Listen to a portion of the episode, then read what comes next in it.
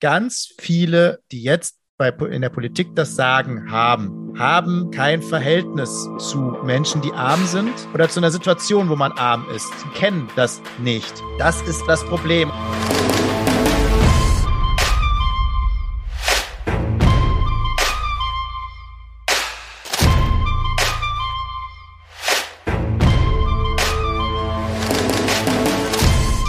Ja, hallo und herzlich willkommen zu einer neuen Folge von Lobbyland, der 24. und der letzten Folge vor unserer Sommerpause. Hallo Marco.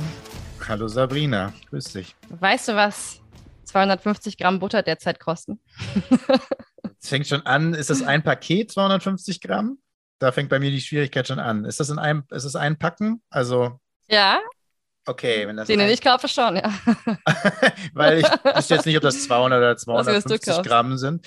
Es gibt, glaube ich, beides, oder? Äh, weiß ich nicht. Äh, naja. Es gibt die kleinen noch, aber es ist auf jeden Fall deutlich gestiegen. Ne? Also ich glaube mhm. über 2 Euro, oder? Ja, in der Tat. 2,29 habe ich jetzt gesehen. Äh, soll wohl jetzt wieder ein bisschen günstiger werden, um 10 Cent. Ähm, wenn sich die Situation am Markt entspannt, hat die Lebensmittelindustrie gesagt, dann wird das unmittelbar an den Kunden weitergegeben.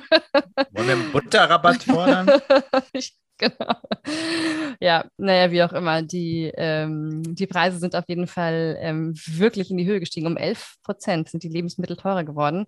Wenn euch das bisher nicht aufgefallen ist, dann könnt ihr euch glücklich schätzen, weil die Folgen der Inflation treffen vor allem eben ärmere Menschen. Und deshalb wollen wir uns in der heutigen Sendung mal verstärkt mit dem Thema Armut und Reichtum beschäftigen. Ein Thema, was wir in all seinen Facetten gar nicht hier abbilden können. Das würde auch das Format unseres Podcasts sprengen.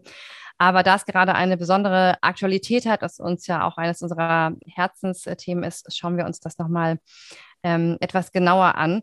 Wo es auch noch sehr spürbar geworden ist, dass die soziale Krise sich äh, verschärft hat, ist an den Tafeln. Ähm, da ist die Lage ja wirklich teilweise äh, skandalös. Es gibt immer mehr Aufnahmestopps, zu wenig Essen, weil der Andrang so enorm ist.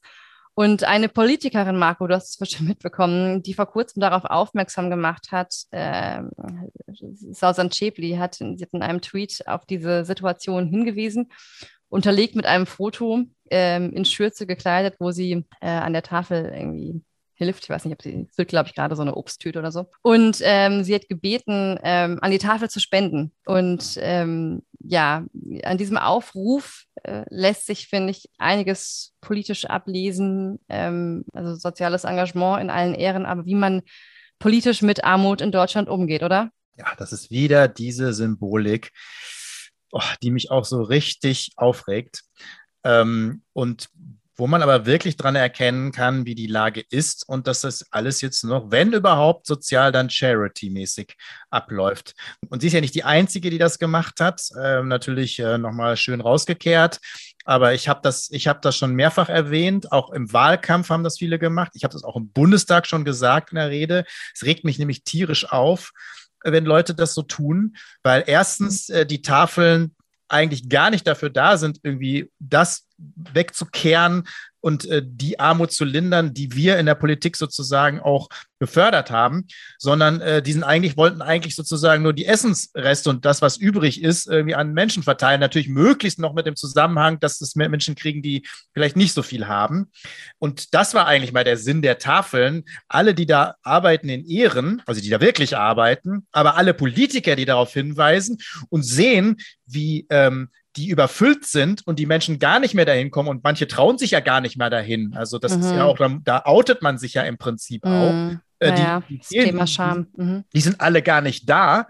Und dann auch noch sich die Schürze umzuschnallen und zu sagen, spendet mal, anstatt irgendwie dafür die Verhältnisse zu sorgen, dass es diese Tafeln zumindest so gar nicht mehr geben muss und dass da keine Schlangen sind, dass da zumindest keiner hingehen muss, weil er irgendwie hungrig ist. Das wäre die Aufgabe der Politik und nicht eine Charity-Challenge äh, zu machen und ein flottes Foto mit, mit Schürze. Ja, finde ich auch irgendwie besonders makaber, weil ja irgendwie zeitgleich die 100 Milliarden verabschiedet wurden und man sich ja schon irgendwie fragen kann. Das kann jetzt nicht die politische Antwort sein, dass die Leute spenden, Leute, ey.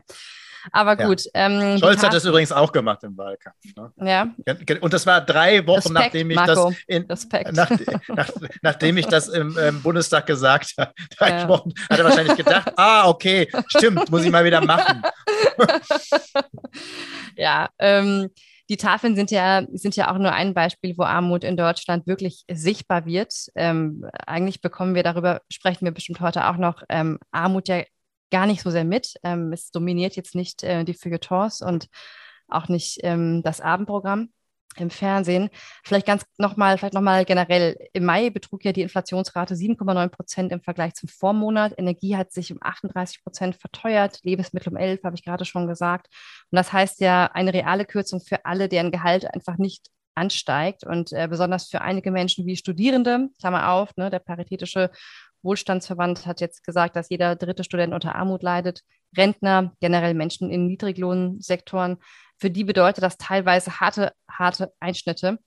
Und ähm, es gab vor kurzem einen äh, ganz hervorragenden Hashtag auf Twitter. Ähm, ich bin armutsbetroffen. Und unter diesem Hashtag haben Menschen ihre Lebensverhältnisse, ihre Lebenswirklichkeiten in Armut beschrieben. Es ist so ein bisschen die Nachfolge von dem, was Christian Baron unter Hashtag unten initiiert hat. Und ähm, wenn man sich das so durchliest, ähm, dann wird äh, vor allem eins deutlich, da twittern Menschen, die größtenteils unverschuldet äh, wegen Krankheit, wegen Trennung, wegen Jobverlust äh, in die Armut gestoßen wurden. Und sie beschreiben eigentlich, wie schwer ihnen das Leben gemacht wird und wie schlimm es eigentlich ist, dass sehr viele Menschen in diesem reichen Land, so wie ja immer jahrelang äh, Wahlkampf gemacht wurde von Angela Merkel, äh, in Deutschland, dem wir gut und gerne leben, ähm, die, ähm, ja, äh, genau, also weil es eben solchen Menschen versagt ist, ein würdevolles Leben unter einem gewissen Einkommen zu führen. Also da konnte man lesen, ich habe noch nie ein Brot bei einem Bäcker gekauft. Ähm, ich würde im Supermarkt mal gerne kaufen, worauf ich Hunger habe und nicht, was ich mir leisten kann. Ähm, ein ähm, Hashtag, äh, ein äh, Tweet, da ging es um das Thema Dating, also dass sich jemand nicht traut, irgendwie jemanden zu treffen, weil er einfach arm ist und irgendwie aus Scham, also Scham ist ja auch ein ganz großes Thema dabei, irgendwie nicht weiß, äh, wann der richtige Zeitpunkt ist, um zu sagen, übrigens, ich bin, ich bin arm. Ähm, es gab Menschen, die beschrieben haben, dass sie sich keinen Grabstein für ihre Eltern leisten konnten. Es geht also hauptsächlich erstmal um Geld, also um materiellen Reichtum. Also Armsein hat ja verschiedene Komponenten, die sich natürlich gegenseitig bedingen. Da geht es ja auch ganz viel um Teilhabechancen, um kulturelle Zugänge und so weiter. Äh, aber vornehmlich geht es erstmal um materielle Armut und ähm, Vielleicht noch ein Satz zu diesem Hashtag. Äh, Samira Al-Wasil hat das so semantisch nochmal ganz hervorragend ähm, auseinandergenommen. Ähm, dieses Ich bin armutsbetroffen verdeutlicht ja nochmal ähm, in besonderer Weise, dass etwas einem widerfährt und nicht Teil von einem ist. Also ich bin armutsbetroffen heißt ja nicht, ich bin, ich bin arm. Also es ist nicht Teil der Identität. Und das ist deshalb total wichtig zu betonen, weil wir immer noch in einer Gesellschaft leben, die ähm, davon ausgeht, dass jeder seines Glückes Schmied ist und nach dem Arm sein Jahr als persönliches äh, Scheitern stigmatisiert wird. Bei Kindern ist man immer noch so einigermaßen empathisch, äh, aber sobald jemand erwachsen ist, ähm, wird es als individuelles Versagen im Prinzip gedeutet. Und ähm, ja, und diese Menschen, die unter diesem Hashtag geschrieben haben, ähm, schildern eben ganz gut auch, mit welcher Scham sie zu kämpfen haben, das Gefühl, nicht dazuzugehören, ähm, wie auf sie geschaut wird, ne? der Pöbel fährt jetzt auch Bahn und so weiter. Und ähm, ja, sie machen eben deutlich, dass sie sich auch politisch einfach nicht ernst genommen fühlen. Und daran musste ich bei diesem Tweet von Sausan Schäble eben auch wieder denken. Ja, und man muss jetzt noch erwähnen, also ich finde es super, dass das, wie auch damals schon bei unten, so viele machen und nutzen und lese auch relativ viel davon äh, und bin dann selber nochmal überrascht, obwohl ich denke, schon so ein paar Verhältnisse kenne, äh, im Gegensatz zu vielen anderen, also Menschen kenne, denen es nicht so gut geht aber das äh, schlägt schon noch mal ein paar Sachen. Aber das Problem ist ja, also erstens machen das ja trotzdem nur bestimmte Leute, die noch sprachfähig sind. Mhm. Ne? Also die sozusagen sich mitteilen können, meistens schon, auch, ne? ja und wollen. Mhm. Und äh, da ähm, klar, ist es dann so halb anonym vielleicht, aber auch nicht immer also viele, ganz viele schweigen und werden auch nutzen ja gar kein Social Media oder andere Medien, um überhaupt äh, auf sich, auf, auf ihre Situation aufmerksam zu machen. Und du hast von Scham gesprochen.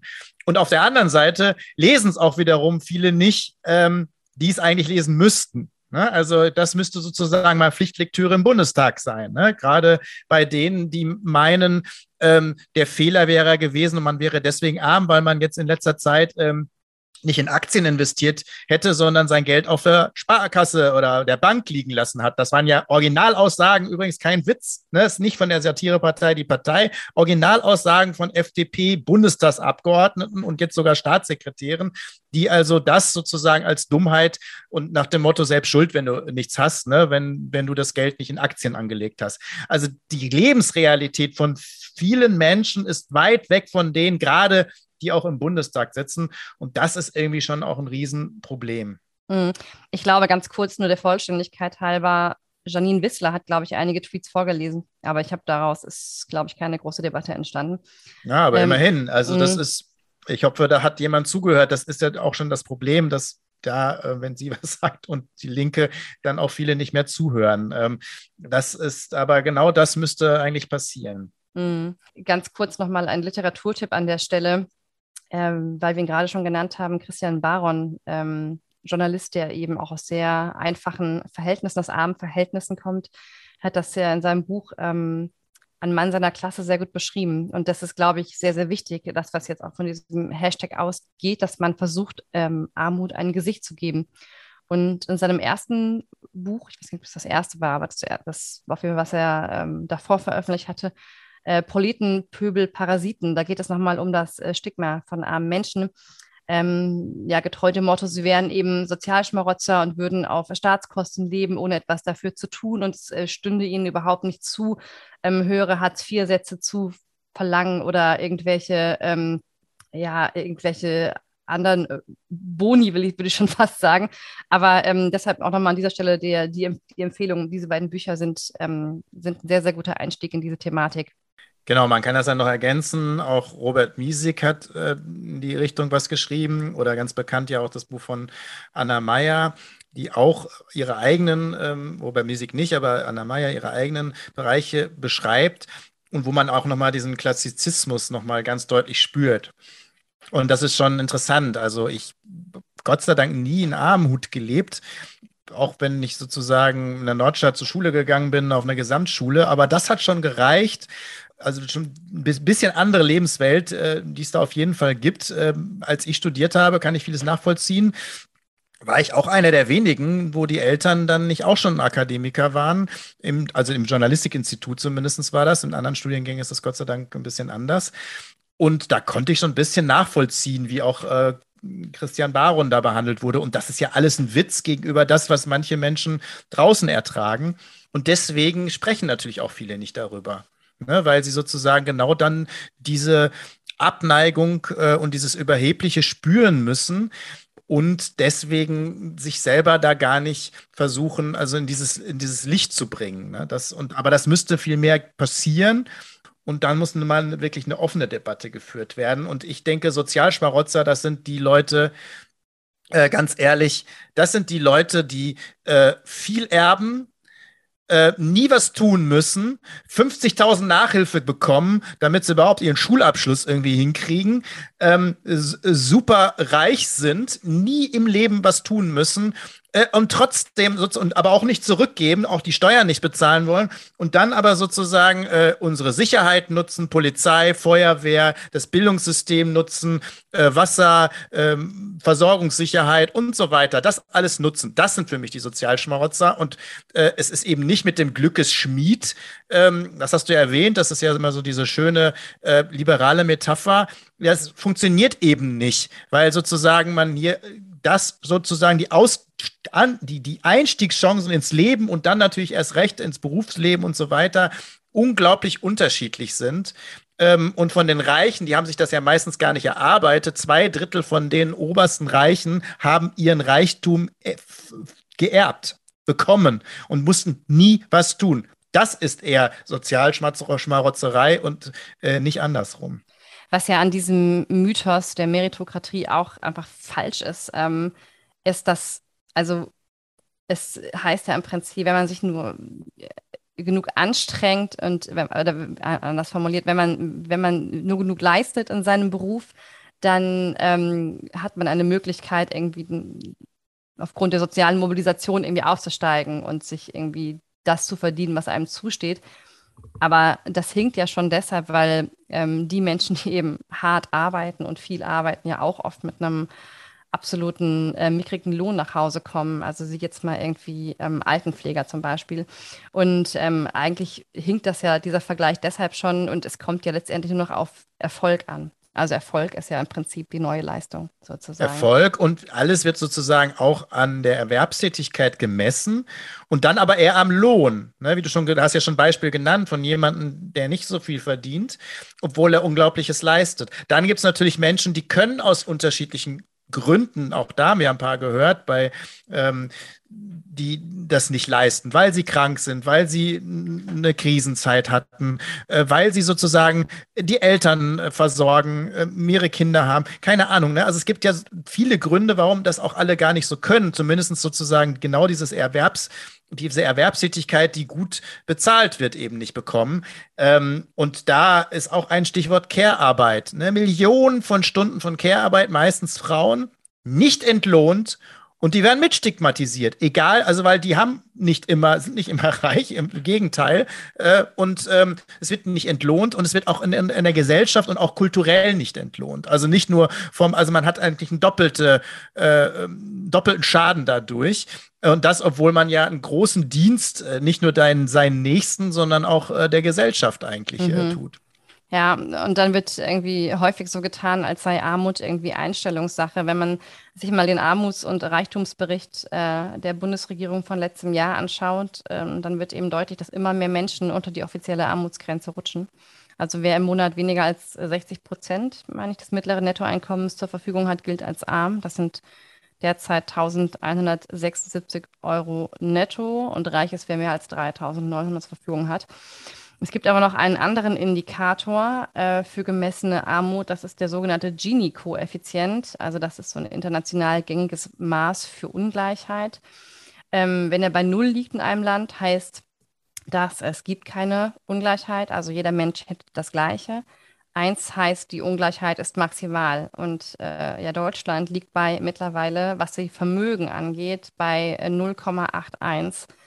Äh, ähm, das ist wirklich eine erschreckende Zahl. Das ist ein unglaublich hoher Wert. Wir sind fast an der Spitze der Ungleichheit ähm, und stehen auch im internationalen Vergleich wirklich sehr, sehr schlecht da, was das Thema Vermögen angeht. Das ist wirklich krass und diesen Index, den müsste man eigentlich immer nach dem Wirtschaftswachstum zeigen weil der ein wichtiger, ist wirklich ein wichtiger Indikator. Es wird ja sonst viel gestritten. Ne? Wo fängt Armut an? Ist das relative Armut? Ist das richtige Armut und so weiter? Das machen aber dann auch lustigerweise die Leute, die nie in Armut gelebt haben und gar nicht wissen, sondern sagen, ja, komm, also in Deutschland ist eigentlich keiner arm, geht es eigentlich allen doch ziemlich gut. Äh, das sagt dann zum Beispiel so ein Merz, äh, der selber ja auch sagt, er gehört dem Mittelstand an. Ne, das ist da, also da sind überhaupt gar keine also die, die, die, Real die Relationen bei diesen Leuten stimmen schon gar nicht mehr. Und deswegen ist es auch schwierig, eine wissenschaftliche Debatte zu führen, was ist denn jetzt arm, ne? weil die Grenzen da ja fließend sind.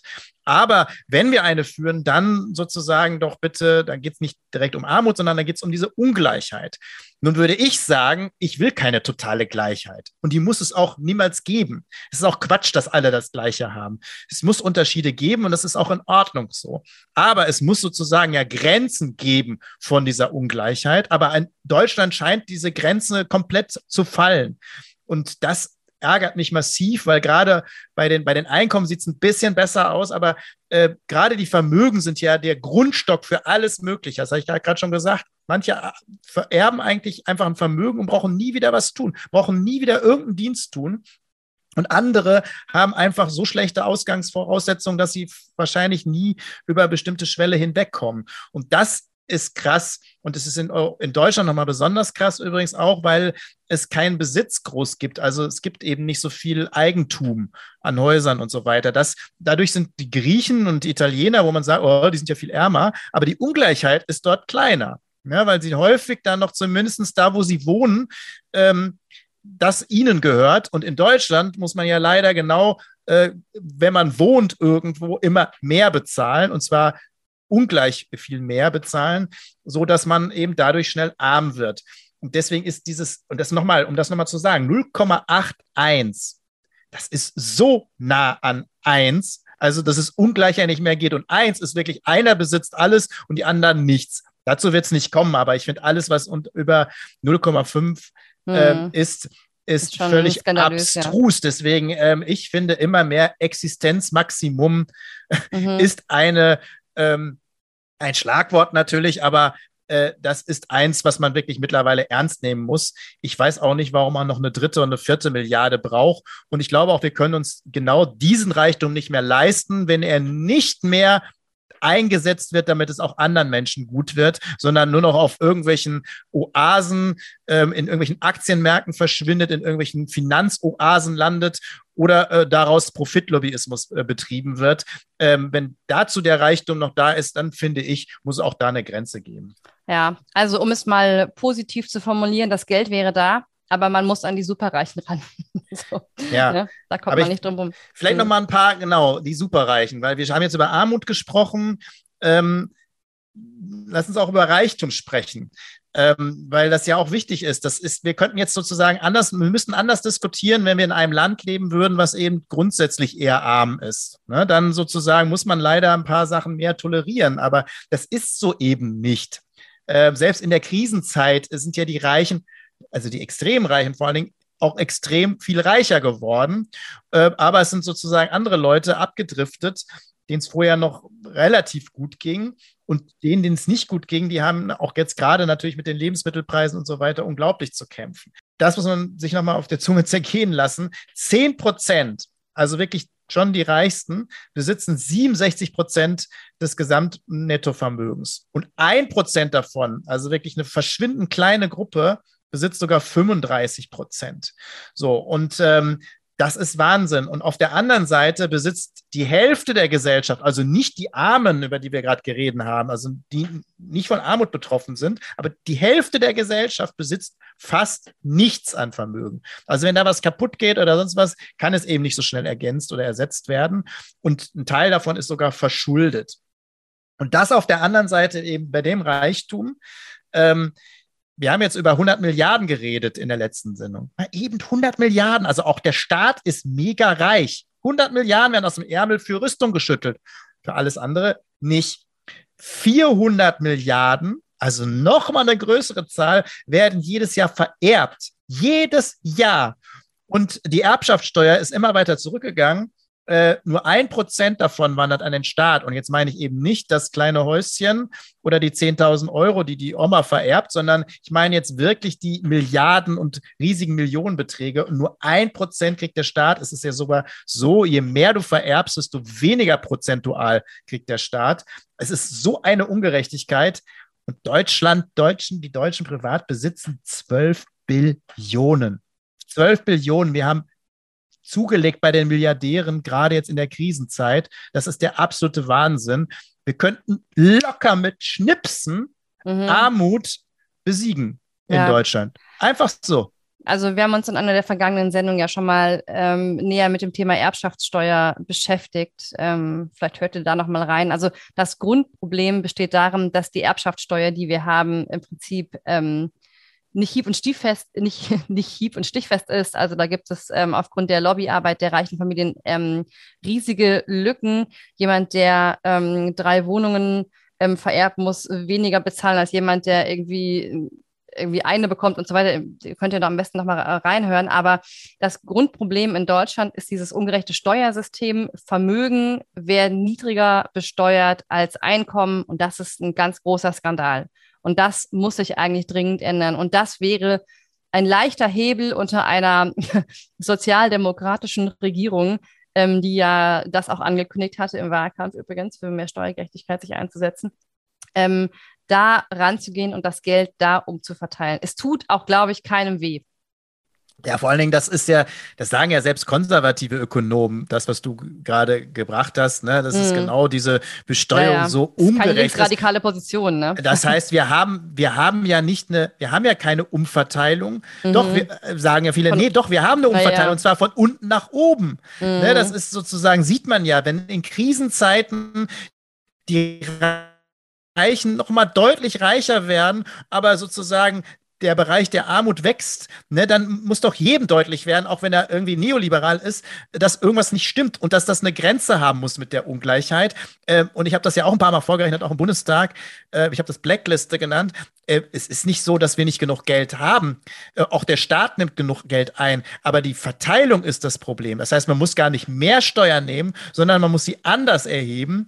Und ähm, das, glaube ich, und ist dann kein Teufelswerk. Und äh, das hat dann auch nichts mit äh, Kapitalismus und Sozialismus zu tun, sondern das hat einfach damit zu tun, dass wir wirklich Demokratie für die Menschen machen wollen. Mhm. Ja, und man muss vor allem mal geltendes Recht bei der Erbschaftssteuer umsetzen. Das, das große Problem ähm, daran Reichtum zu bemessen, ist eigentlich, dass es sich hier um eine ähm, riesige Blackbox handelt. Wir haben ja kaum Informationen darüber, wie reich die Superreichen wirklich sind. Das ist äh, statistisch sehr schwer zu beantworten, weil es eben in unserem Land keine Vermögensteuer oder keine Registerdaten gibt. Also es gibt keine ähm, amtlichen Vermögensstatistiken, über die wir verfügen. Und ähm, deshalb muss man sich da aus Umfragestudien ähm, ja, muss man sich damit behelfen. Das sind irgendwelche journalistischen reichen Listen, die müssen da kombiniert werden. Ja, also die Reichen schweigen ja auch eigentlich großteils über ihr Vermögen. Also wie vollständig das abgebildet werden kann, ist ja ohnehin nochmal ähm, eine andere Frage. Das sieht man auch in diesem Reichtums- und Armutsbericht. Ne? Das ist eine total, also Armut ist relativ einigermaßen gut erforscht und so. Man redet nicht drüber, aber es ist relativ gut erforscht. Und Reichtum eben nicht, aber genau das gehört dazu. Ne? Vor allen Dingen, wenn man über Ungleichheit spricht, ähm, da hast du schon recht, das ist wirklich eine, wirklich eine Art Blackbox, wo man wenig erfahrt. Und beim Reichtumsbericht also was ja auch im Bericht drin ist, wird dann gerne dann nochmal alles geschwärzt. Das hatten wir auch schon mal. Das hat die SPD mit sich machen lassen, dass die Union dann die Bereiche geschwärzt hat, wo man gesehen hat, wie reich einige Leute sind. Mm, und man hat ja auch krass, neulich ne? mal wieder, mm. man hat ja auch neulich wieder die Zahlen nach oben gesetzt. Also selbst die Zahlen, die wir genannt haben, sind äh, vielleicht gar nicht ausreichend, sondern vielleicht ist es noch krasser, die Ungleichheit, weil wir gar nicht wissen, wie viel Geld alle haben. Und du hast ja auch eine Mischung, das ist sehr schwierig immer zu sehen. Also, wo werden Gelder geparkt? Ne? In welchen Finanzoasen? Oder eine Mischung zwischen privaten Vermögen und dann ähm, Vermögen bei Unternehmen. Und übrigens dann auch nochmal eine ähm, sehr ungute Gemengelage dann teilweise auch mit dem Staat. Ne? Also, so haben dann beispielsweise Autokonzerne, große in Deutschland, ähm, stark von, davon profitiert, dass es Kurzarbeitergeld gab, was grundsätzlich eine gute Sache ist, sozusagen, dass die Menschen eingestellt werden können und haben jetzt riesige Dividenden ausgeschüttet. Es ist das Rekordjahr. 2022 wird das Rekordjahr aller Dividenden. Und das nach zwei, gut zwei Jahren Corona und Krieg und so weiter in der Welt. Wow, sag ich da mal. Ne? Also da muss man wieder sagen, Staatsgeld genommen und schön an einige ähm, in der Firma weitergeleitet. Ähm, und zwar nicht an die Kurzarbeiter, sondern äh, dann an, an zusätzliche. Also, und äh, dann kann das ja sich angucken. Dafür sind dann Aktienkurse doch ganz gut. Die absoluten Gewinner gerade, Autokonzerne, Mineralölgesellschaften mit riesigen Gewinnen und natürlich Waffenlobby. Und ähm, dann natürlich deren Aktionäre und deren Anteilseigner und so weiter, die dann auch nochmal geile Dividenden kriegen. Ein paar Mitarbeiter kriegen auch noch was mit. Mhm. Ja, und jetzt, ähm, ich weiß nicht, ob du das mitbekommen hast, bestimmt, äh, Vonovia hat ja angekündigt, auch Mieten zu erhöhen.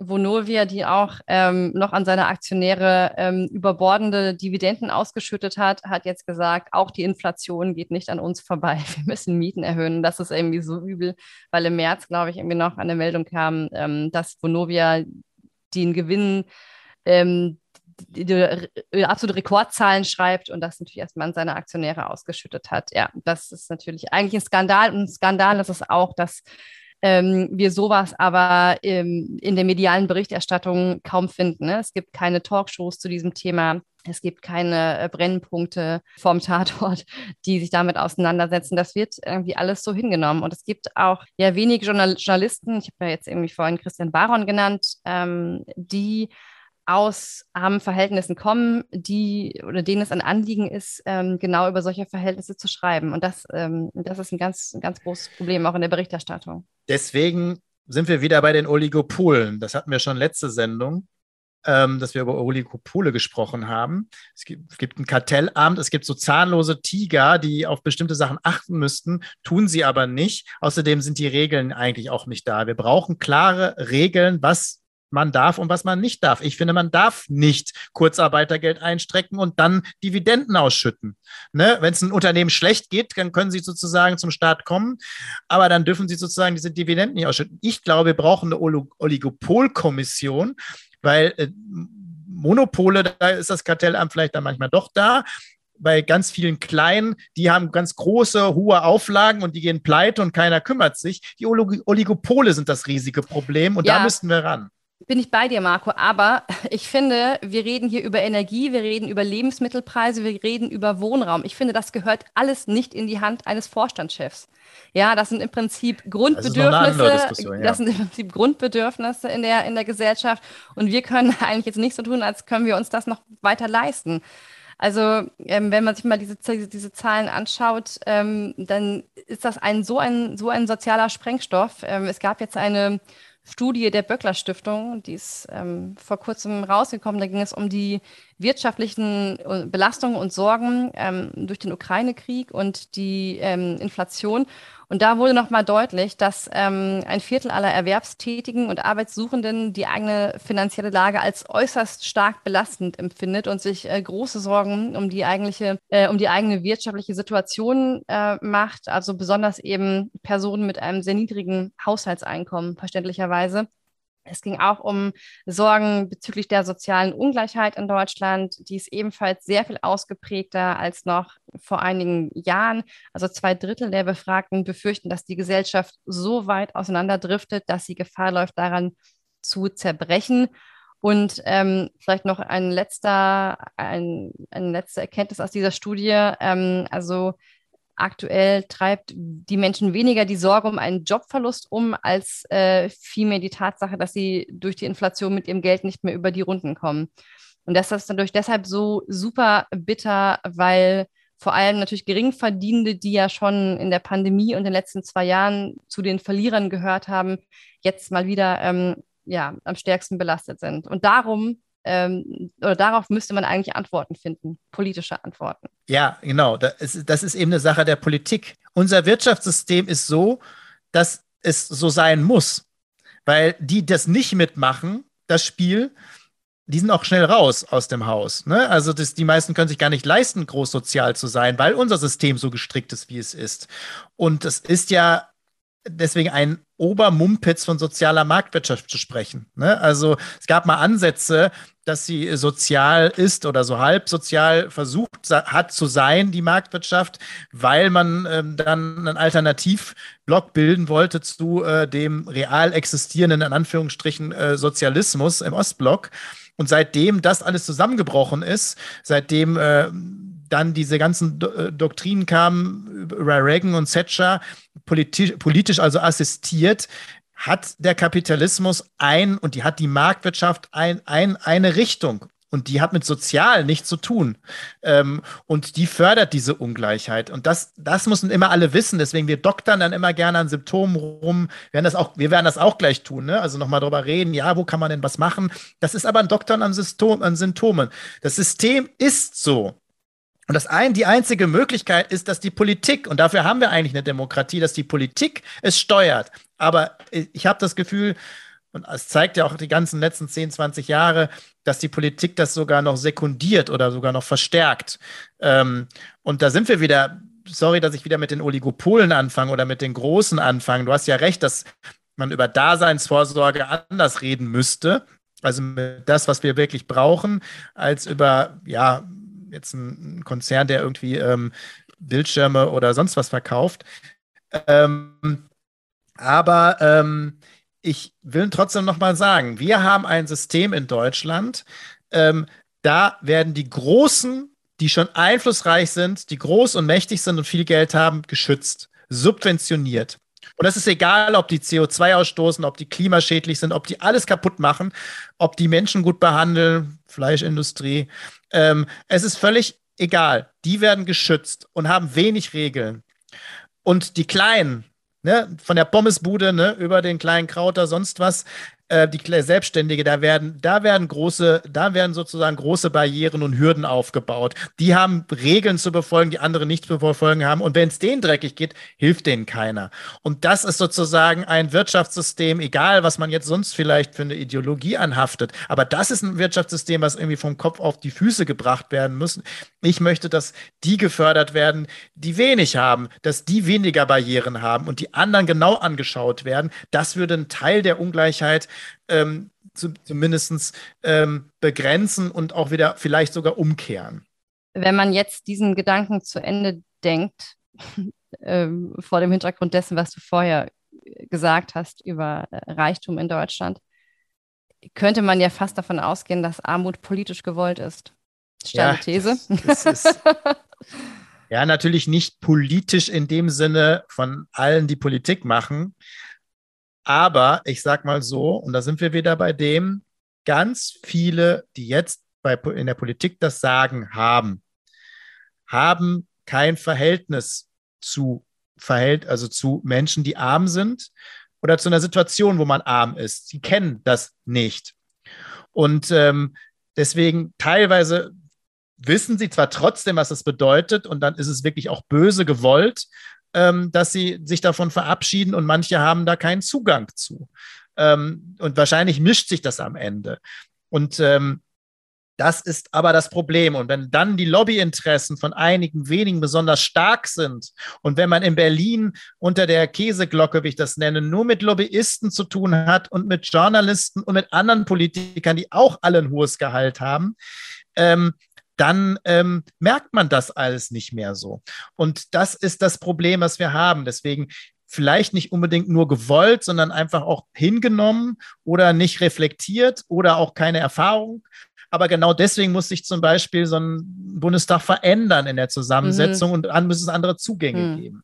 Das war natürlich jetzt etwas zugespitzt formuliert, aber wir können zumindest sagen, dass wir, ich meine, wir leben in einer Gesellschaft, die Ungleichheiten zulässt. Jetzt diese ganze Diskussion, wenn wir uns, uns mal über die Maßnahmen unterhalten, die man ergreifen könnte, um Armut zu bekämpfen.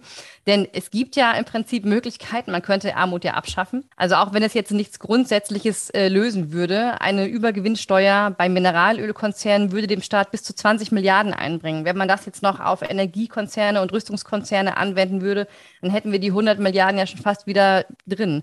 Aber ähm, ich habe auch das Gefühl, man scheut sich ähm, auf politischer Ebene so sehr dafür, äh, so sehr davor, Konzerne in die Pflicht zu nehmen oder ihnen einen Anteil ähm, abzuzwacken, der der Gesellschaft zugutekommt. Ähm, gleichwohl sind das ja auch Konzerne, die öffentliche Gelder bekommen.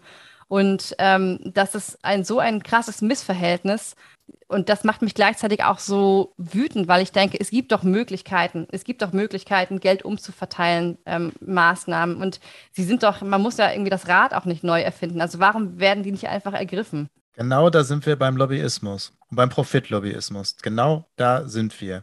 Es ist nicht nur nicht die Lebenswirklichkeit, sondern es gibt eine klare, einseitige Beeinflussung der, der Politiker und im Endeffekt irgendwann eine, eine Clique, die dann da zusammensitzt. Das ist keine Verschwörung, sondern das ist eine einseitige ähm, Beeinflussung, vor allen Dingen von denen, die reich und mächtig sind. Und das sind bestimmte Profitlobbyisten. Und ähm, genau deswegen ist das so. Guck dir das mal an, wie zum Beispiel ähm, Hartz-IV-Empfänger behandelt werden, mit welchen Sanktionen sie leben müssen, was, also die müssen sich ausziehen, der muss, dabei passiert alles. Und auf der anderen Seite ähm, bei Cum-Ex und bei anderen, die wirklich auch gegen Gesetze verstößen, die also sch den schlimmsten Steuerraub, der sonst was ist, die werden mit Samthandschuhen angefasst, die werden nicht verfolgt. Da gibt es nicht genug Verhandler, gibt es nicht genug Polizei, die hinterher ist, da gibt es kein Geld dafür. Und, und ein Arbeitsloser oder jemand, der an der Kasse arbeitet, ne, da wird mit Kameras beobachtet, da wird, da ist, total, ist man total hinterher, jeden Cent irgendwie aufzudecken. Das ist so ein, also wenn wir über Ungleichheit reden, das ist so eine Ungleichgewicht. Gewichtung, die so schreiend ist. Wenn man alleine die beheben würde und es gleich machen würde, ähm, da, das wäre schon, das würde an den Vermögensverhältnissen nicht grundsätzlich was verändern, aber das wäre schon eine große Hilfe für viele. Und dann wären wir schon einen Schritt weiter. Aber das ist eben alles nicht gewollt.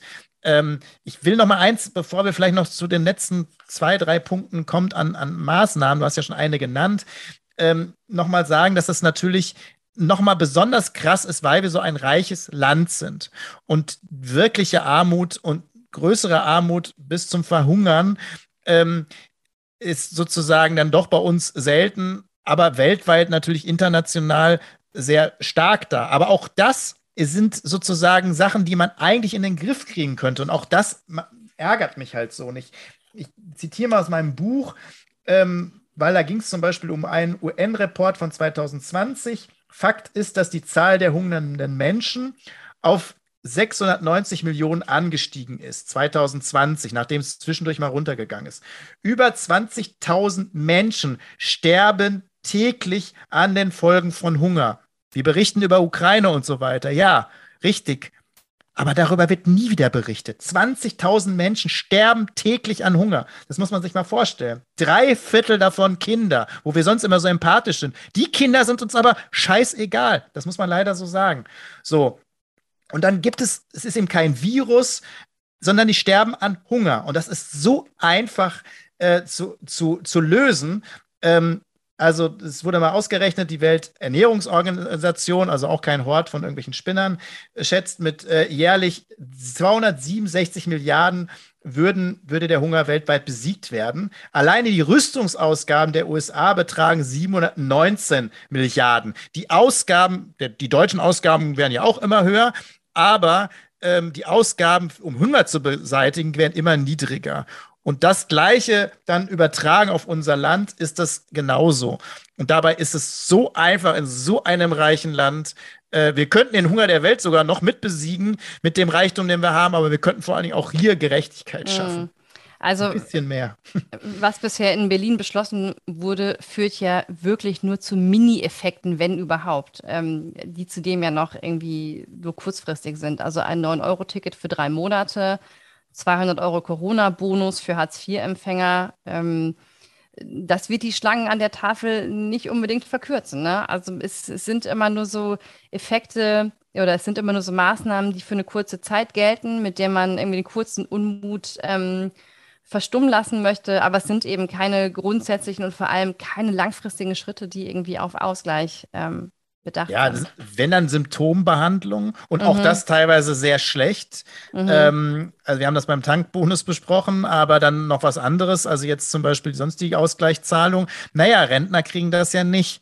So, jetzt sagen sie, ja, aber die Renten sind so stark angestiegen. Ja, aber es ist total ungerecht wenn die Renten angestiegen sind, also erstmal noch nicht mal beim Inflationsausgleich, aber die, die viel Rente bekommen, die also eigentlich kein großes Problem haben, für die ist das schon ein richtiger Batzen mehr. Aber die eh nur ganz kleine Renten bekommen, für die ist das, ist, sind das ja Peanuts wirklich mehr. Und die bräuchten den Ausgleich. Das heißt, es muss den Menschen in der, in, in, genauso geholfen werden. Also die müssen mindestens den gleich, das Gleiche kriegen. Aber wie beim Tankbonus kriegen die besonders viel, die schon viel haben. Naja, ne? das ist dieser Gießkanneneffekt, ne? Und das ist irgendwie passgenau. Das, ähm, ja.